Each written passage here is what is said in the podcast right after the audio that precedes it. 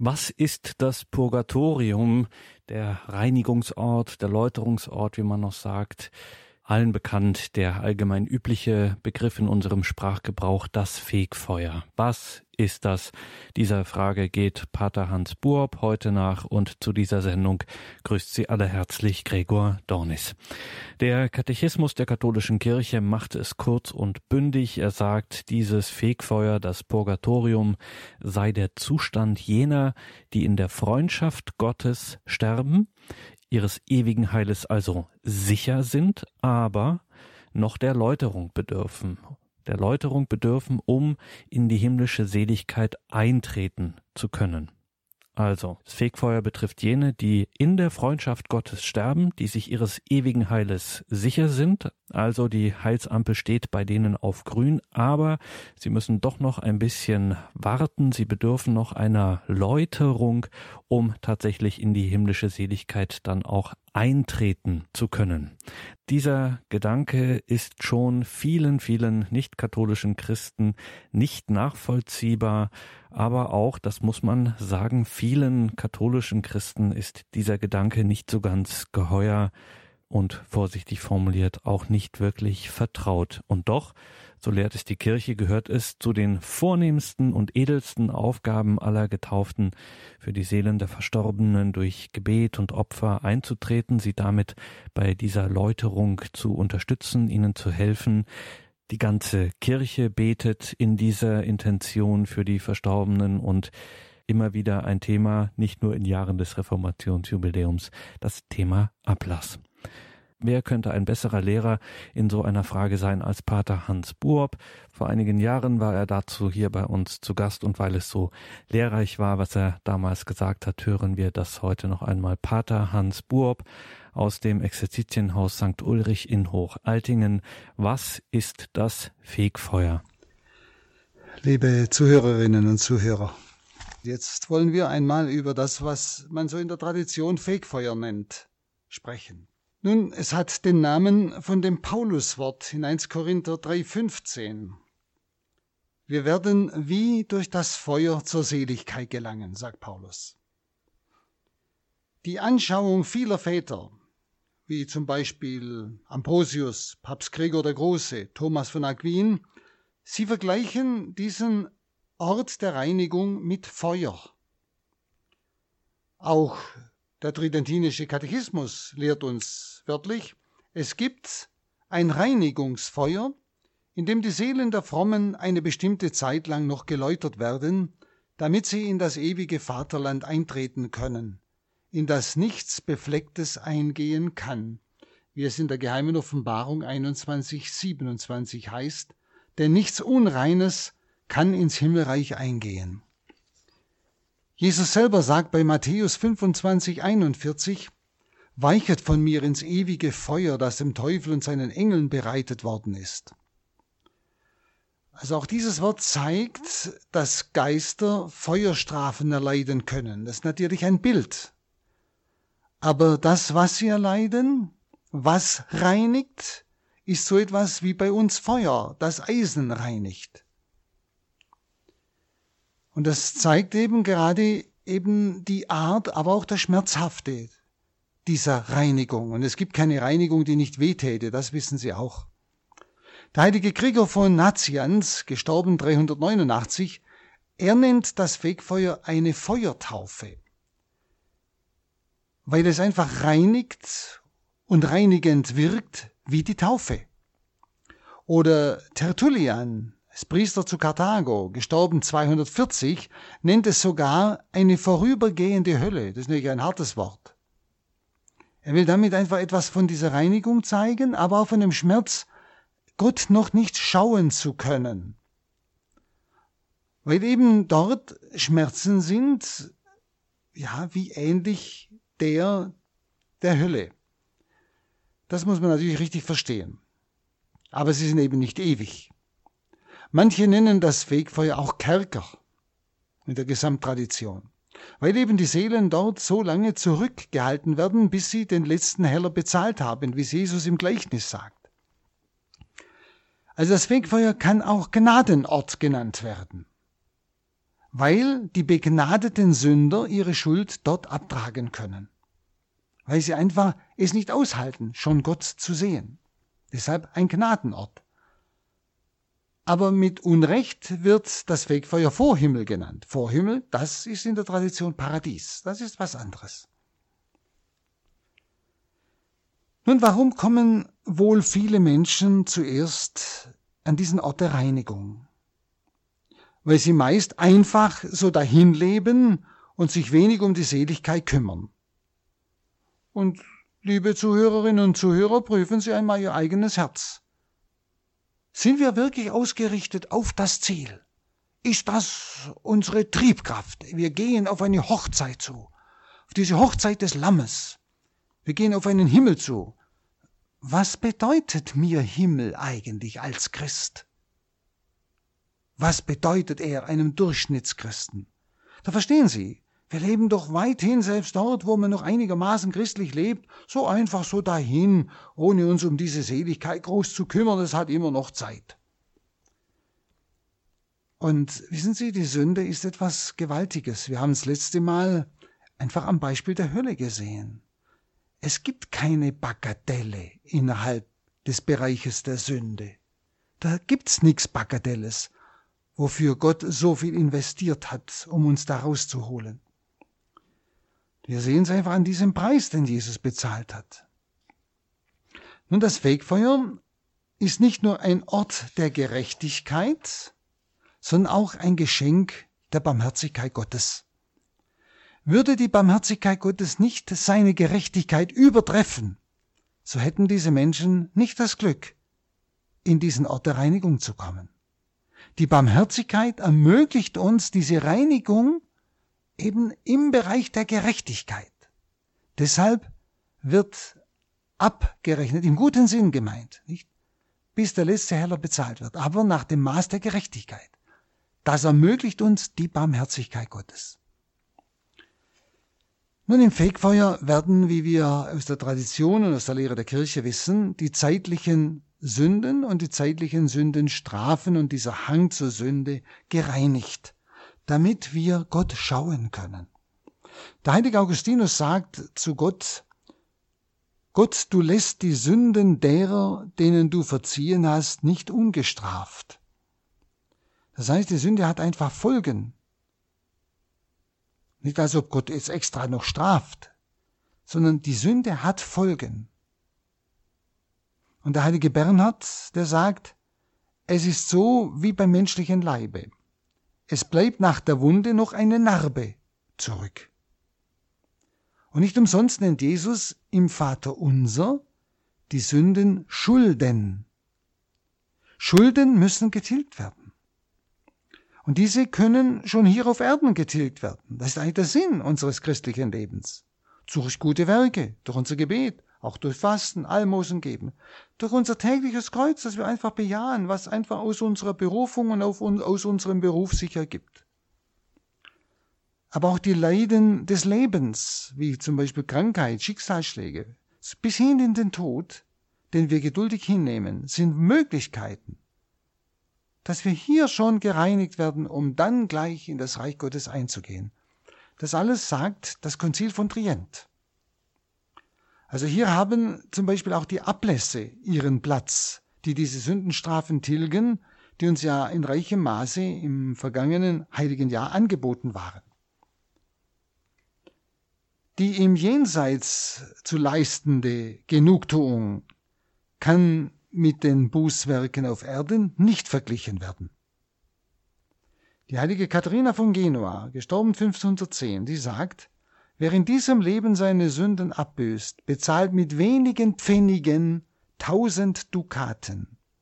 Wer aber die Abbüßung ins andere Leben verschiebt, bezahlt mit tausend Dukaten wenige Pfennige. Wenn Sie Heilige durften oft etwas schon ahnen oder auch schauen. Darum sind ihre Aussagen zwar kein Dogma, aber sie regen zum Denken an. Und sie geben auch Theologen immer wieder Anregungen, theologisch weiterzudenken. Und da spüren wir schon, dass eigentlich Gott wünscht, dass wir hier das, was das Leben mit sich bringt, bejahend annehmen um so gereinigt zu sein für sein Kommen. Denn es ist ja auch ein Schmerz Gottes, dass wir ihn noch nicht schauen können. Nicht bloß unser.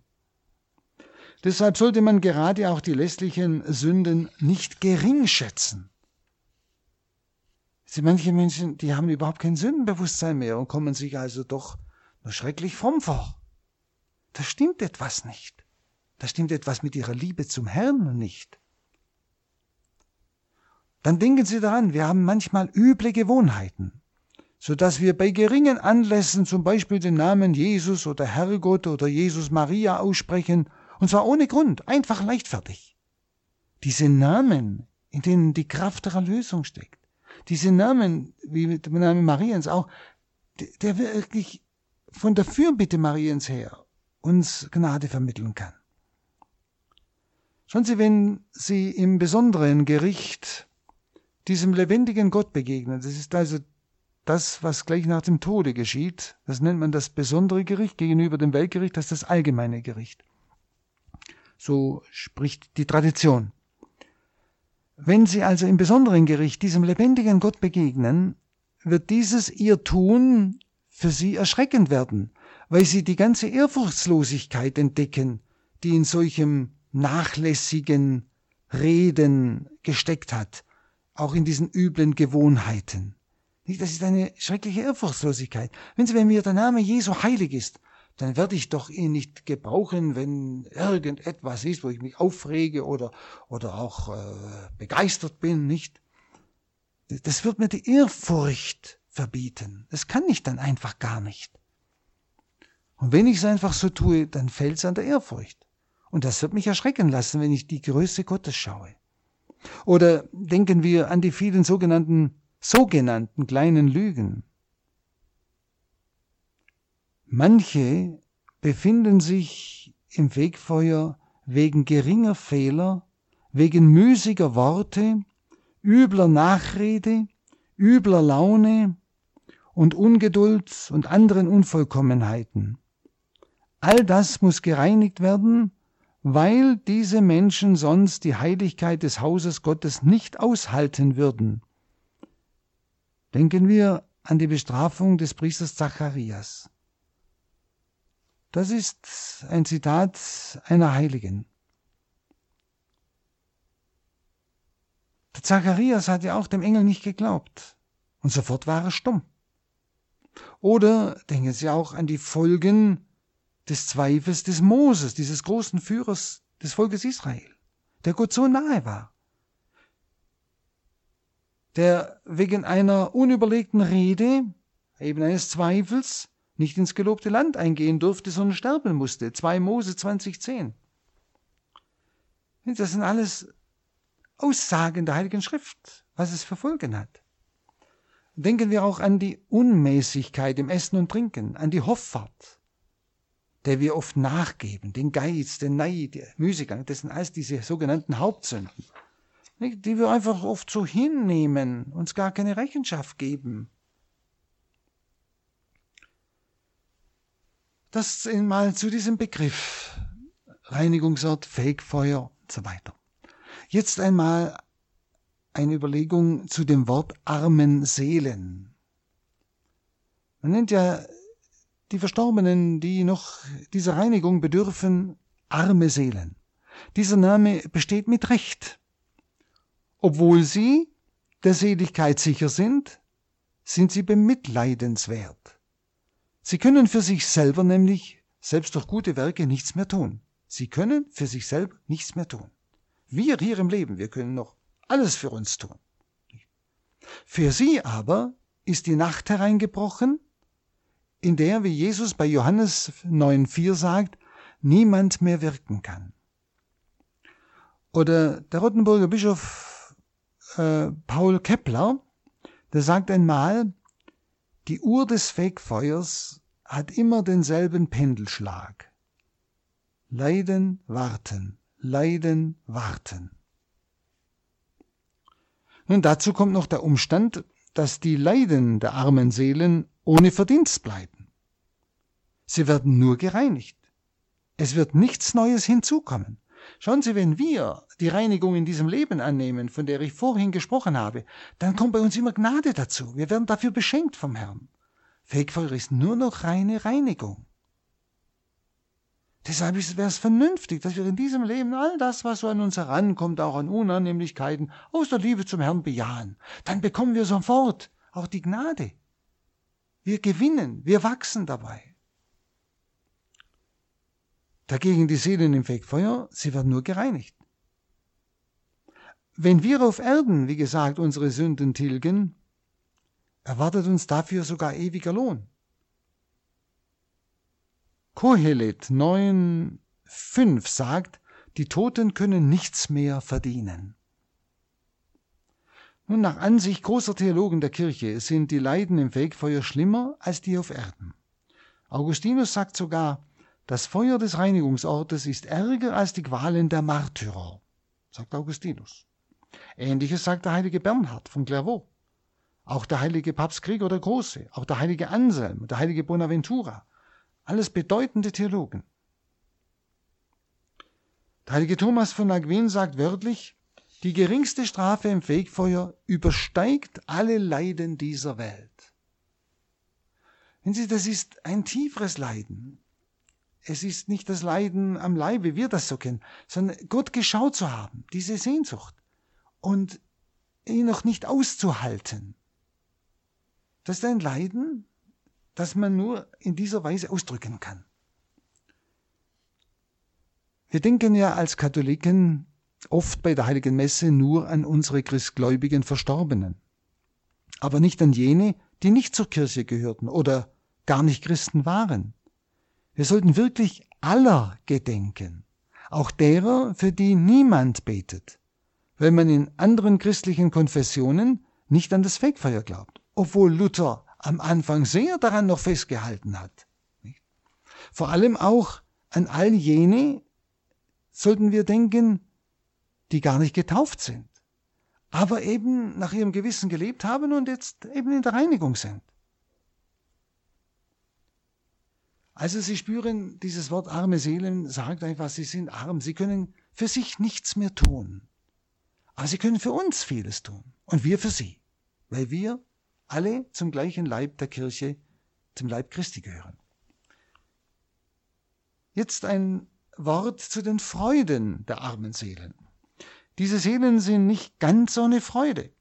Die heilige Franziska Romana sagte, dass der Schutzengel die Seele zum Fegfeuer geleite und sie dann öfters besuche und durch seine Gegenwart sie tröste.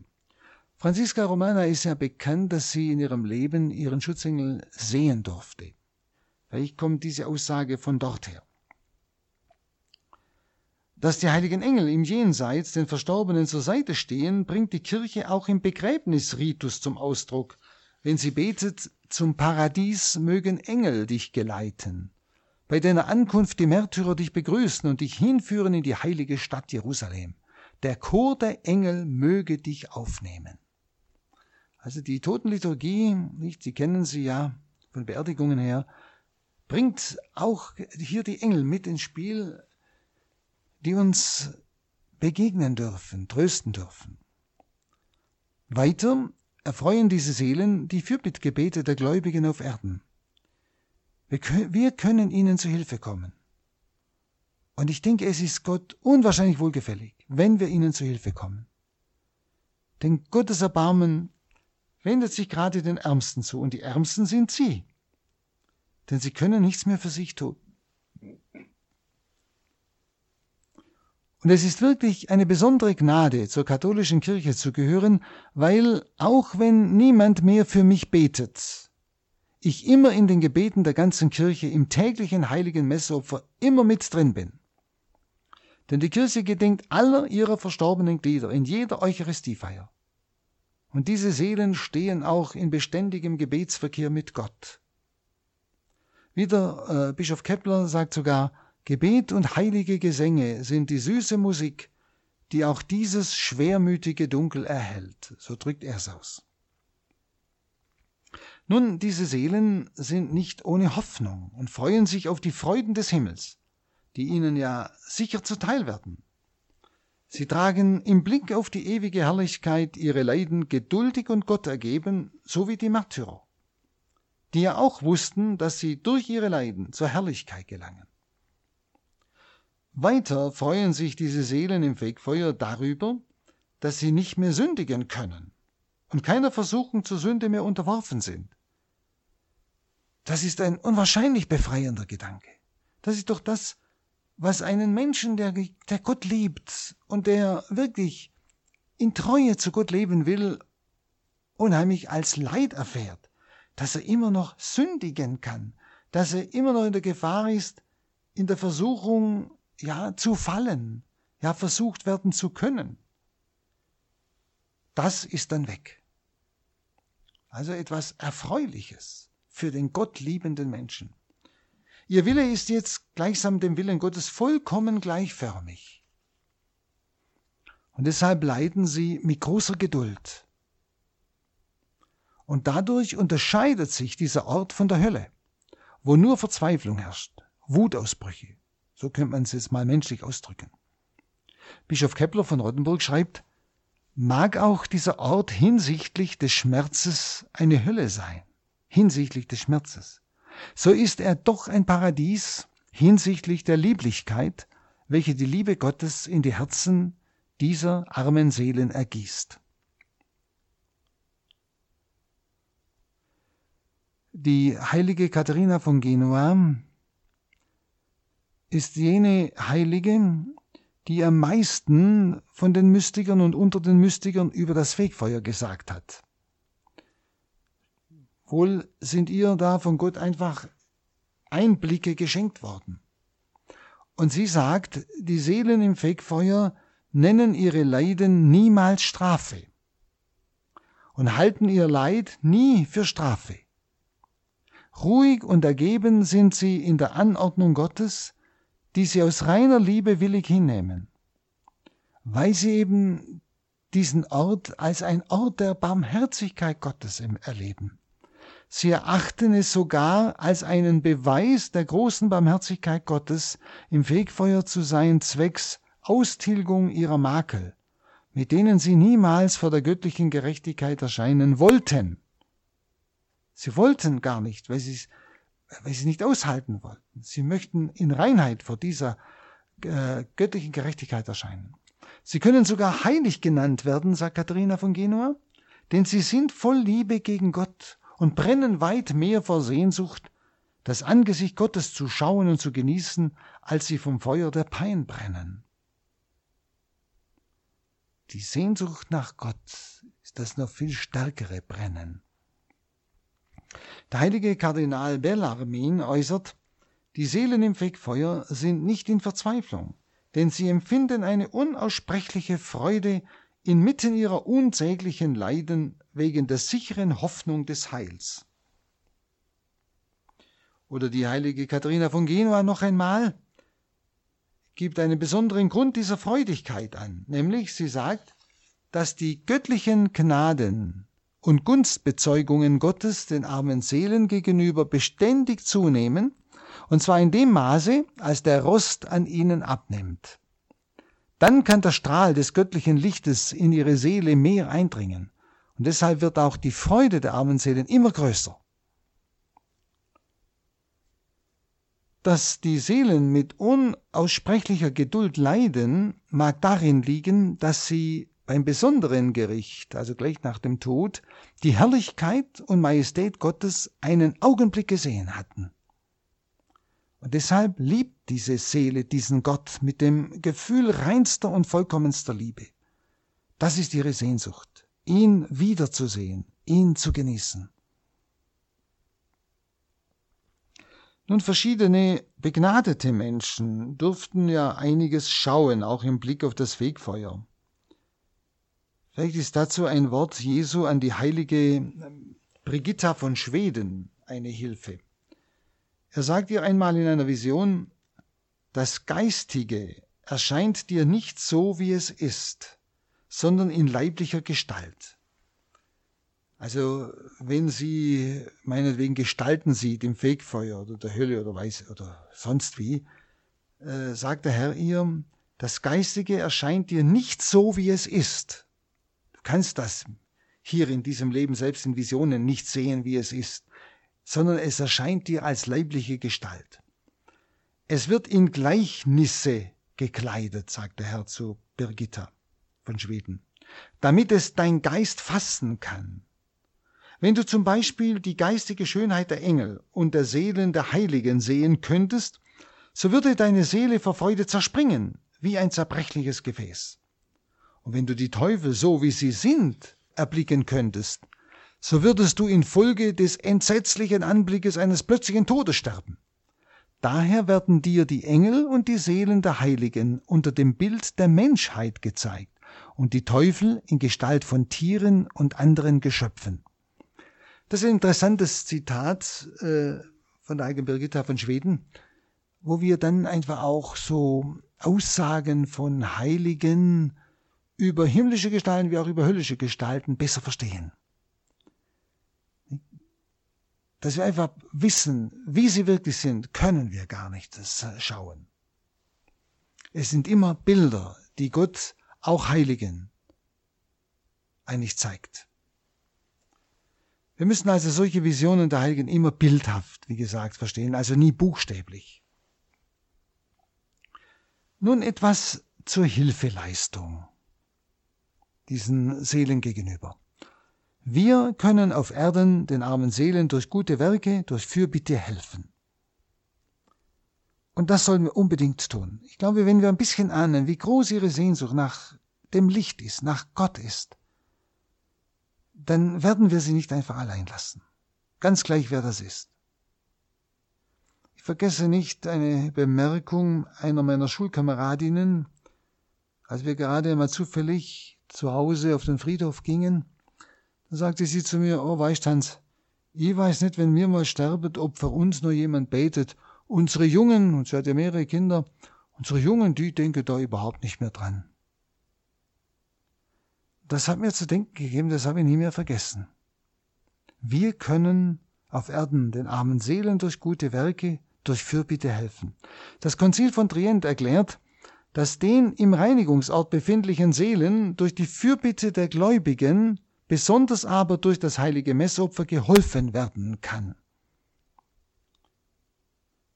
Denn wir bilden ja mit den armen Seelen und mit den Heiligen des Himmels zusammen die große Gottesfamilie. Wir bilden die Gemeinschaft der Heiligen mit ihnen zusammen. Alle Glieder dieser Gemeinschaft der Heiligen können sich gegenseitig helfen.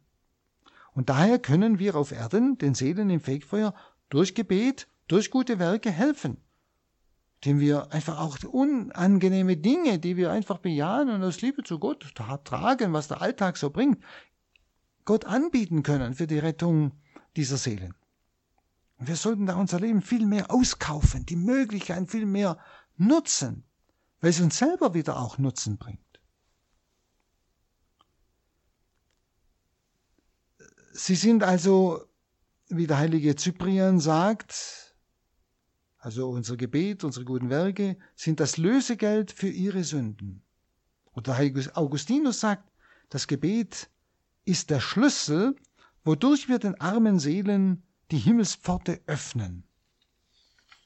Was unser Gebet anbelangt, schaut Gott nicht so sehr auf die Länge, als vielmehr auf die Inbrunst, auch wichtig. Christus sagt einmal zur heiligen Gertrud von Helfta, ein einziges Wort, vom Grunde des Herzens gesprochen, hat mehr Kraft und mehr Wirksamkeit zur Erlösung der armen Seelen als das Hersagen einer Menge von Psalmen und Gebete ohne Andacht. Ein wichtiges Wort. Das heißt nicht, dass Sie sich jetzt bewenden lassen bei einem Wort. Das habe ich nicht gesagt. Sondern das, was wir beten, das sollte aus dem Herzen kommen, sollte ehrlich sein und nicht einfach ein Herunterplappern von irgend paar frommen Worten. Ein einziges Wort, vom Grunde des Herzens gesprochen, also ernsthaft gesprochen, mit dem Herzen gesprochen, hat mehr Kraft, mehr Wirksamkeit zur Erlösung der armen Seelen als das Hersagen einer Menge von Psalmen und Gebeten ohne Andacht. Das gilt für all unser Beten. Darum sagt Jesus, plappert nicht wie die Heiden. Das gilt für uns. Eine noch größere Kraft als das Gebet hat das Almosen. Der heilige Thomas begründet es so. Weil es ein Akt der Nächstenliebe ist, gemäß dem Wort der Schrift nach Jakobus 2,13, Barmherzigkeit triumphiert über das Gericht. Also auch das Fasten dann, Almosen, dann auch das Fasten sei noch wirksamer als das Gebet. Genauso können wir ihnen helfen durch Ablässe. Ganz besonders hilft ihnen, wie das Konzil von Trient sagt, das heilige Messopfer, weil im heiligen Messopfer der Opfertod Christi in unblutiger Weise erneuert wird. Und deshalb finden wir seit, seit ältester Zeit bei der heiligen Messe das Gedenken für die Verstorbenen. Und nehmen wir das wirklich auch ernst, wenn wir die heilige Messe mitfeiern. Der heilige Chrysostomus, gestorben 407, er war Bischof von Konstantinopel, erwähnt, dass bei der Feier des Gottesdienstes der Verstorbenen gedacht werde, damit ihnen dadurch eine Linderung zuteil werde. Er sagt sogar, dass von den Aposteln die Anordnung getroffen worden sei, dass bei der Feier der Geheimnisse der Verstorbenen gedacht werde, sagt der heilige Chrysostomos, gestorben 407. Sie bringen ihn immer wieder auch aus den ersten Jahrhunderten, Zeugen, Theologen, Bischöfe, um ihnen zu zeigen, es ist eine durchgehende Tradition in der Kirche Gottes, nämlich, dass wir für die Verstorbenen beten. Also gerade die noch im Reinigungsort sind. Der heilige Bischof Cyril von Jerusalem, er ist gestorben 389. Er schreibt, dass die Christen bei der heiligen Messe Gott sowohl für die Toten als auch für sich versöhnen. Also merken, das war ein durchgehender Gedanke schon damals, war dann damals selbstverständlich. Auch die Aufopferung des kostbaren Blutes Christi ist ein wirksames Mittel, ihnen zu helfen. Auch die Aufopferung der Todesangst Jesu am Ölberg hilft den armen Seelen. Besonders nützt ihnen auch, wenn wir für sie die heilige Kommunion aufopfern, was ja viele eigentlich vergessen haben. Das ist aus der Gewohnheit gekommen, wie man so sagt. Und das ist doch unser priesterliches Tun. Wir empfangen in der heiligen Kommunion den Leib Christi und sein Blut, seine Gottheit, seine Menschheit. Und wir können dann Jesus dem Vater darbringen, dem wir einfach, man nennt das Kommunionaufopferung in dem alten äh, Stil, könnte man sagen. Nicht, wir opfern dir Vater jetzt oder ich opfere dir auf den Leib und das Blut Christi, das ich jetzt empfangen habe. Für die armen Seelen zum Beispiel. Das ist etwas ganz Großes. Der heilige Thomas von Aquin sagt einmal, wenn jemand Buße tut für einen anderen, so ist diese Genugtuung Gott wohlgefälliger, als wenn er die Buße für sich selbst geleistet hätte. Denn es kommt ja dann zu dieser Buße noch das Werk der Barmherzigkeit hinzu. Also wenn ich ein Bußwerk verrichte, also meinetwegen fällt mir was schwer am heutigen Tag oder vielleicht habe ich auch mal ein Leiden oder eine Verleumdung und ich bringe es Gott dar für die Rettung der armen Seelen. Dann sagt Thomas von Aquin, was ja einsichtig ist. Das ist viel wertvoller, als wenn er es für sich selbst getan hätte. Denn jetzt kommt noch das Werk der Barmherzigkeit hinzu und der Nächstenliebe, die dieses Bußwerk noch vergrößern in seiner Fruchtbarkeit. Also es ist das Egoistische, könnte man auch sagen, weg. Wenn ich es für mich tue, äh, bin ja ich immer noch auch dabei.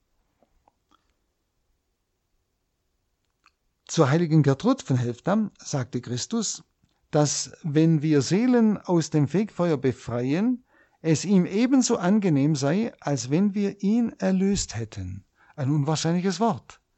Muss ich Ihnen immer wieder sagen, die Worte der Heiligen sind keine Dogmen, aber sie sind für uns einfach bedenkenswert. Heilige haben ja nicht einfach nur was dahergeplappert, sondern es wurde ihnen in irgendeiner Weise offenbart. Dieses Wort zeigt uns eigentlich sehr, wie groß die Sehnsucht Gottes ist, diese Seelen bei sich zu haben.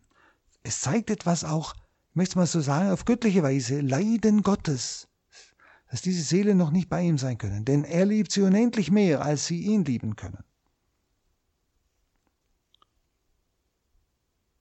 Eine äh, mir nicht bekannte Person, eine Mystikerin, die sagte, ich habe Kenntnis von Gott erhalten, dass durch die Liebe gegen die armen Seelen dem lieben Gott ein sehr großes Wohlgefallen erwiesen wird, weil ihm diese Seelen sehr am Herzen liegen, auch die Ärmsten, weil sie auch die Ärmsten sind und sich selbst nicht helfen können. Also es wäre praktisch der gleiche Sinn äh, wie die Worte der heiligen Gertrud. Jetzt ein Wort, das Sie sicher auch erfreut, nämlich die armen Seelen werden sich ihrer Wohltäter und ihren Wohltätern dankbar erweisen. Das ist eine Erfahrung der geistlichen Geschichte. Der heilige Pfarrer von Ars sagt, wenn du wüsstest, welche Macht diese guten armen Seelen über das Herz Gottes haben, und wenn man wüsste, welche Gnade man durch die Fürbitte dieser armen Seelen erlangen kann, dann wären sie nicht so sehr vergessen, wie vergessen sie sind. Also wenn man um ihre Fürbitte, denn sie können für uns eintreten, wir für sie und sie für uns. Wenn man das wüsste, wie kraftvoll diese Fürbitte ist, dann würden sie nicht zu vergessen sein. Muss also, er sagt, man muss viel für sie beten, damit sie viel für uns beten, sagt der Pfarrer von Ars. Kardinal Bellarmin und auch Suarez, ein bekannter Theologe, behaupten, dass die armen Seelen mit großem Erfolg für die auf Erden Lebenden fürbitten können. Denn sie sind Freunde Gottes, weshalb ihr fürbittendes Gebet bei Gott Berücksichtigung findet. Nun, durch die Anrufung der armen Seelen können wir von Gott Hilfe in unseren Anliegen erlangen. Die heilige Katharina von Bologna, die ist 1463 gestorben, erklärt, Oft habe ich das, was ich durch Anrufung der Heiligen im Himmel lange nicht er habe erhalten können, sogleich erhalten, wenn ich meine Zuflucht zu den leidenden Seelen im Fegfeuer genommen habe. Ein interessantes Wort. Dann sagt sie, wenn ich eine Gnade sicher erlangen will, wende ich mich an die armen Seelen, damit sie meine Bitte dem himmlischen Vater vortragen. Und zwar der Hintergrund ist weil sie ganz arm sind, ziehen sie den Reichtum Gottes und das Erbarmen Gottes so stark an, dass Gott gerade sie in besonderer Weise und besonders gerne erhört.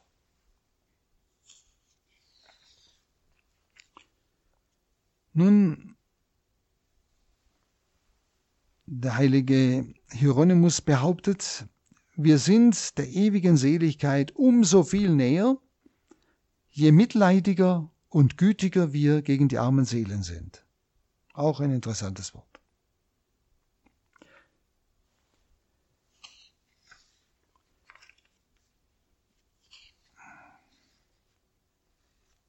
Nun, worin bestehen die Leiden der Seelen im Fegfeuer? Die verschiedenen Theologen, wie auch die verschiedenen Heiligen, denen Gott Verschiedenes in dieser Richtung offenbarte, vergleichen das Fegfeuer wirklich immer wieder mit Feuer. Es ist ein Symbol, das habe ich schon gesagt. Aber es ist ein Brennen der Seele, eine Sehnsucht der Seele, wie wir in dieser Welt ja auch Feuer empfinden. Es ist etwas Glühendes, etwas Brennendes in der Seele. Denken Sie nochmal an das Wort Jesu an Birgitta von Schweden.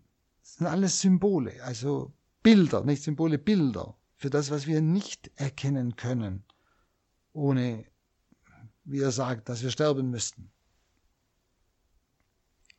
Es ist letztlich die Sehnsucht nach Gott, dieses Feuer, dieses Brennende. Die verschiedenen Heiligen sehen auch die Seelen in verschiedenen Symbolen des Leidens, und zwar je nach ihrer Schuld. Das sind wiederum Bilder. Das heißt, das Leiden sich immer eigentlich angleicht an das, was gereinigt werden soll.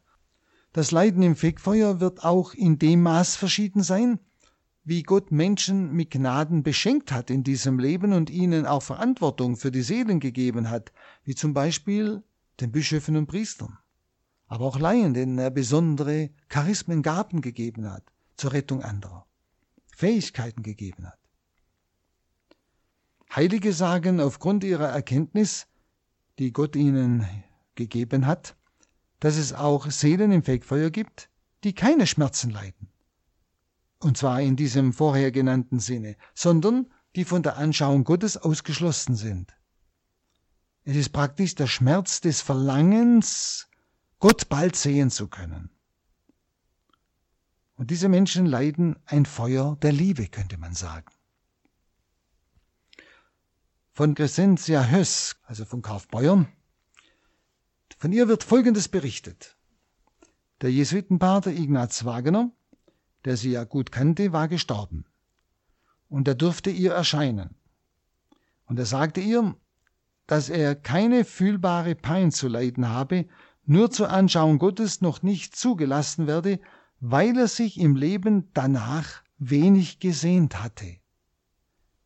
Weil er sich nach dieser Anschauung Gottes im Leben wenig gesehnt hatte. Prüfen wir mal unser Herz, sehnen wir uns wirklich nach der Anschauung Gottes, nach dieser Herrlichkeit bei Gott? Und dann hat Crescentia äh, für ihn gebetet und zwei Tage darauf hat er ihr gedankt, weil er jetzt in der himmlischen Herrlichkeit sein darf. Es werden noch andere Fälle genannt, wo den armen Seelen keine Schmerzen zukommen. Alfons von Digori schreibt zum Beispiel, die liebevolle Mutter Maria unterlässt nicht, dann und wann in dieses Gefängnis hinabzusteigen um ihre geliebten Kinder durch ihre Gegenwart zu trösten. Auch andere, denen also euch ein Blick ins Fegfeuer geschenkt wurde, bezeugen, dass Maria immer wieder jene Seelen im Fegfeuer aufsucht und tröstet, die sie verehrt haben. Also wer Maria im Leben verehrt hat, so sagen diese Heiligen, die, denen Gott einfach manche Schleier weggenommen hat, die darf Maria auch tun und wird sie auch trösten an diesem Ort. Und in dieser Zeit, sagen sie, auch der heilige Alphons von Tigori, und Maria sie tröstet, seien sie frei von Schmerzen.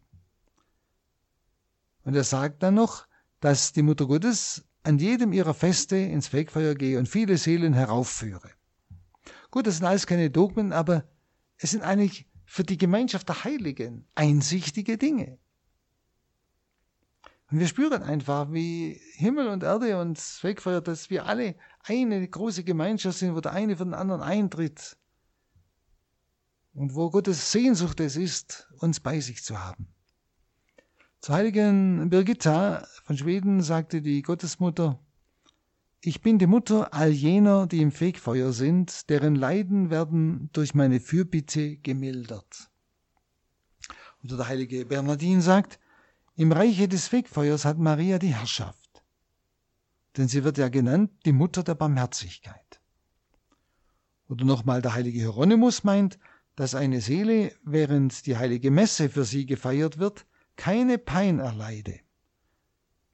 Hieronymus, das war ja das vierte, fünfte Jahrhundert. Jetzt noch etwas äh, zu einigen irrigen Meinungen. Wir sollten es nie unterlassen, für einen Verstorbenen zu beten. Nur bei einem Märtyrer und bei einem Kind, das die Taufunschuld hat, bräuchten wir nicht zu beten, wenn man es einmal so ganz streng nimmt. Bei allen anderen sollten wir uns nicht blenden lassen. Wenn man manchmal äh, sagt, ach, der ist schon im Himmel, der war so gut, da braucht man nicht mehr beten. Das sind irrige Auffassungen. Sie wissen nicht, was an Rost in seinem Herzen noch gewesen ist. Wir sollten auch nicht meinen, dass das Gebet für einen, der schlecht gelebt hat, umsonst ist.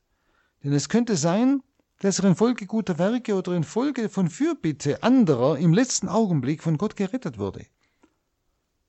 Aber jetzt erst recht unseres Gebetes bedarf. Und da spüren Sie auch wieder die Wichtigkeit, dass wir füreinander eintreten in diesem Leben. Katharina Emmerich sagt einmal, groß ist die Gerechtigkeit Gottes und noch unbegreiflicher ist seine Barmherzigkeit. Gott lässt niemand in Verdammnis, der noch einen Funken guten Willens hat. Er wird ihn retten, sagt sie. Ein schönes Wort. Jesus hat nicht umsonst drei Stunden qualvoll am Kreuz gehangen und seine Arme so weit ausgebreitet. Es sind viel mehr Menschen gerettet, als wir meinen. Ich hoffe es. Zur heiligen Gertrud sprach Christus, wenn ich Menschen sterben sehe, die gern an mich gedacht haben und irgendein Werk, das Belohnung verdient, verrichtet haben, so erscheine ich ihnen beim Verscheiden mit meinem Antlitz voll solcher Milde und Barmherzigkeit, dass sie vom tiefsten Herzen bereuen, mich in ihrem Leben beleidigt zu haben. Durch diese Reue werden sie gerettet. So Christus zur heiligen Gertrud von Helfta. Nun, was diese Privatoffenbarungen angeht, müssen wir uns klar sein, dass man unterscheiden muss. Aber dass doch verschiedene dieser Privatoffenbarungen von zahlreichen Bischöfen empfohlen wurden und von Päpsten und Konzilien sogar gut geheißen wurden. So zum Beispiel die Offenbarungen der heiligen Birgitta von Schweden. Sie wurden von vier Päpsten vom Konzil in Basel anerkannt. Die Offenbarungen der heiligen Äbtissin Hildegard, nicht? Die Offenbarungen der heiligen Gertrud der Großen, also von Helfta, und auch der heiligen Katharina von Siena, der großen Theresia, der heiligen Magdalena von Pazis, sind alle kirchlich approbiert. Also sie haben eine gewisse Gewichtung. Und sie spüren auch, dass deren Aussagen sich mit den Theologen schon der ersten Jahrhunderte bis heute sehr wohl decken und logisch ergeben. Nun ein weiterer Irrtum ist es auch, wenn Menschen glauben, dass wer ohne schwere Sünde stirbt, zugleich in den Himmel kommt, weil es angeblich kein Fegfeuer gäbe. Dass ein Fegfeuer existiert, ist auch ein kirchlicher Glaubenssatz. Das Konzil von Trient hat in seiner 25. Sitzung ausdrücklich erklärt, dass es ein Fegfeuer gibt und dass die Seelen, die dort zurückgehalten werden, durch die Gebete der Gläubigen und hauptsächlich durch das heilige Messopfer Linderung ihrer Leiden erhalten. Und dieses gereinigt werden ist ja ein Zeitbegriff. Wenn auch manche meinen, da gäbe es keine Zeit mehr für einen für ein geschaffenes Wesen, das angefangen hat, gibt es immer einen Zeitbegriff. Auch wenn dann tausend Jahre wie ein Tag sind. Das wissen Sie auch. Nicht? Wenn es Ihnen gut geht, geht die Zeit viel schneller rum, als wenn es Ihnen schlecht geht. Christus spielt auch darauf an, wenn er zum Beispiel bei Matthäus 12, 32 sagt, Wer aber wieder den Heiligen Geist sündigt, dem wird weder in dieser Welt noch in der zukünftigen Welt vergeben werden. Also, nach diesem Wort, muss es auch dort eine Möglichkeit der Vergebung geben. Sonst bräuchte Christus das ja nicht extra betonen. Oder er weist auch ganz klar auf dieses Wegfeuer hin in Matthäus 5,26, wenn er sagt, Wahrlich ich sage, ich sage dir, Du wirst von dort nicht herauskommen, bis du den letzten Heller bezahlt hast. Auch Paulus in 1 Korinther 3,15 sagt, dass manche wie durch Feuer zur Seligkeit gelangen. Heiliger Augustinus, der Pomp bei der Beerdigung ist mehr ein Trost für die Lebenden als eine Hilfe für die Verstorbenen, sagt schon Augustinus. der heilige Chrysostomus sagt, den Verstorbenen wird nicht durch Tränen geholfen, sondern durch Gebet und Almosen. Selbst Luther hat noch anfangs, was ich vorhin schon erwähnte, das Dasein des Fegfeuers behauptet. Er sagt, ich bin fest überzeugt und wage zu behaupten, dass ein Reinigungsort existiert, weil ich mich überzeugt habe, dass dessen in der Heiligen Schrift Erwähnung geschieht.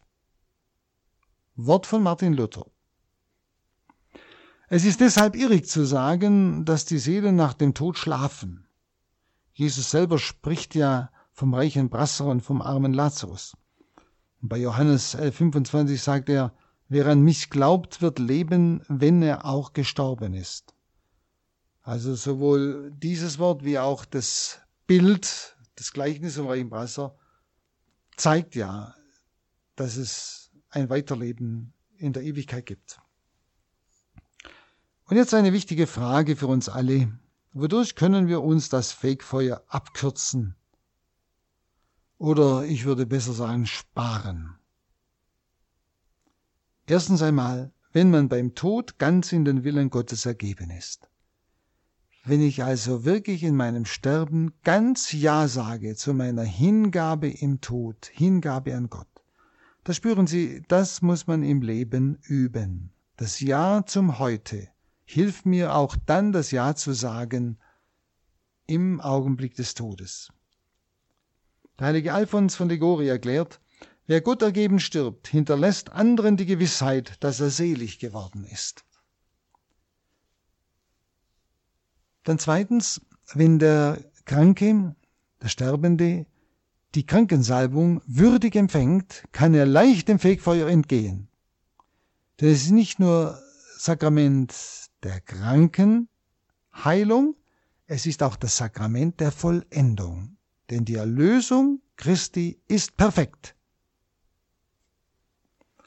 Alle behaupten, dass die heilige Krankensalbung der Seele des Kranken dieselbe Reinheit wie die Taufe verleiht. Heilige behaupten das.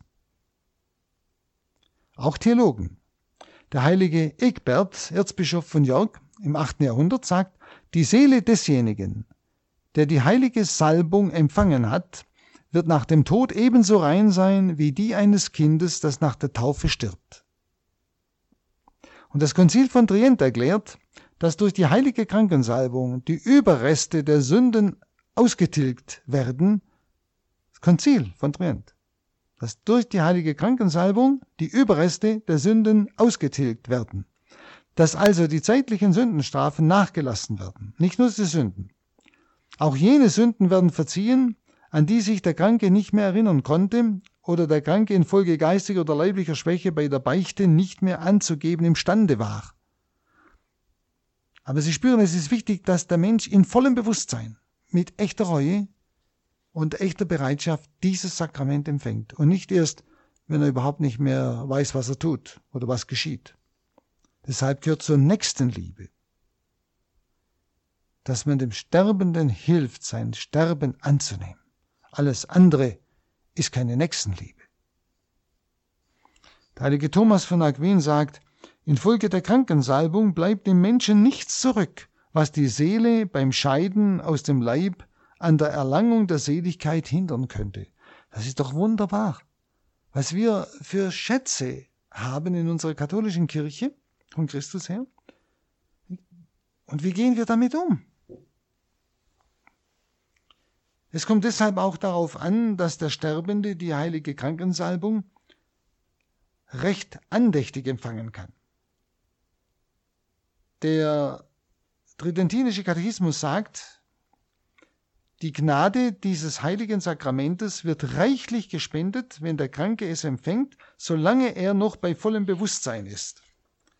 Und der Glaube, Ehrfurcht und daher Glaube, Ehrfurcht und Frömmigkeit äußern kann. Glaube, Ehrfurcht und Frömmigkeit äußern kann. Wer die Feuerwehr erst ruft, wenn das Haus schon fast niedergebrannt ist, ist ein Tor. Wer den Priester erst ruft, wenn der Kranke bewusstlos ist, ist ein Tor.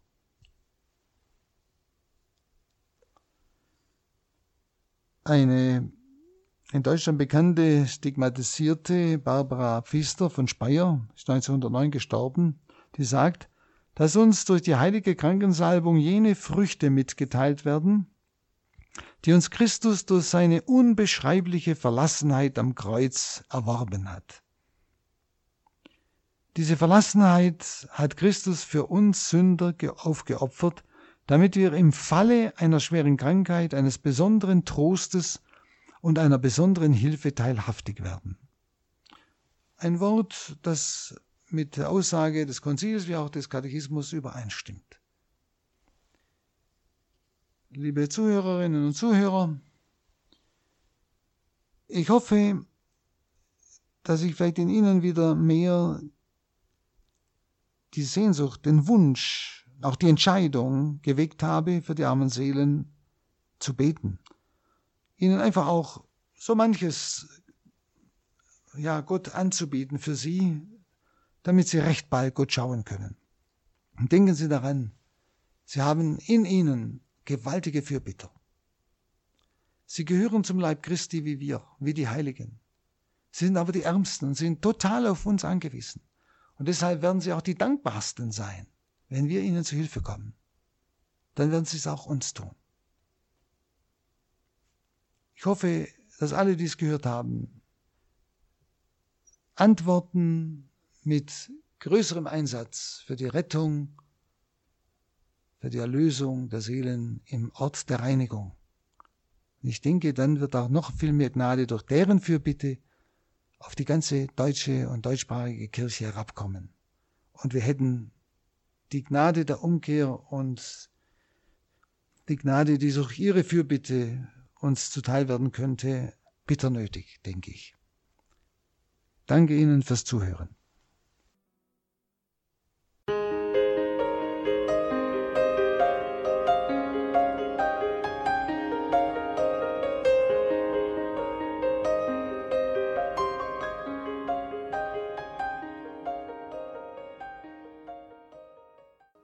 Das war Pater Hans Buob aus dem Haus St. Ulrich in Hochaltingen mit der Frage, was ist das Fegfeuer? Diesen Vortrag hat Pater Hans Buob vor einigen Jahren bereits bei uns gehalten und Sie können den auf einer CD bestellen beim Radio Horeb CD-Dienst beziehungsweise auch online nachhören im Podcast- und Downloadbereich auf dem Internetauftritt von Radio Horeb horeb.org.